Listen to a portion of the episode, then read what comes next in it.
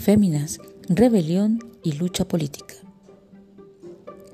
La batalla constante y potente de las mujeres por hacernos un lugar en diferentes áreas y sectores del mundo ha sido blanco de críticas por parte de sectores arcaicos que a estas alturas del siglo pretenden seguir vinculando al género con una posición estática, carente de poder y de reconocimiento.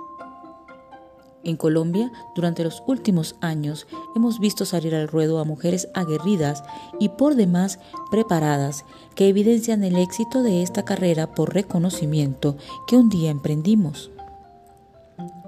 Es así como luego de varios años de distanciamiento emocional tras su prolongado secuestro, regresa al país y a la política la recordada Ingrid Betancourt, una mujer que por años pagó con cautiverio y humillaciones su osadía de querer acceder a la más alta posición de poder del país. De igual forma, durante recientes años, en el Congreso se ha evidenciado la lucha de mujeres de temple y potente verbo como Paloma Valencia y María Fernanda Cabal. Asimismo, nos encontramos con una generación joven y vigorosa cuya preparación trasciende al emprendimiento consciente, como es el caso de María del Mar Pizarro.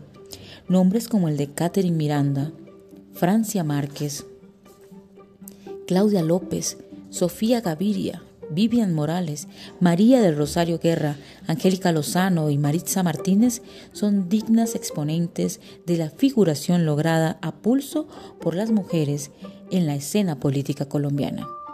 Este año próximo promete un panorama diferente al pequeño pero representativo 20% alcanzado en figuración en el Congreso en las más recientes elecciones.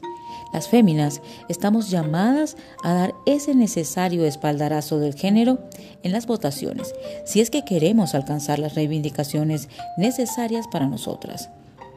En este pujante país, de cuyo desarrollo hemos sido silentes protagonistas, es necesario que las mujeres tomen una posición de poder.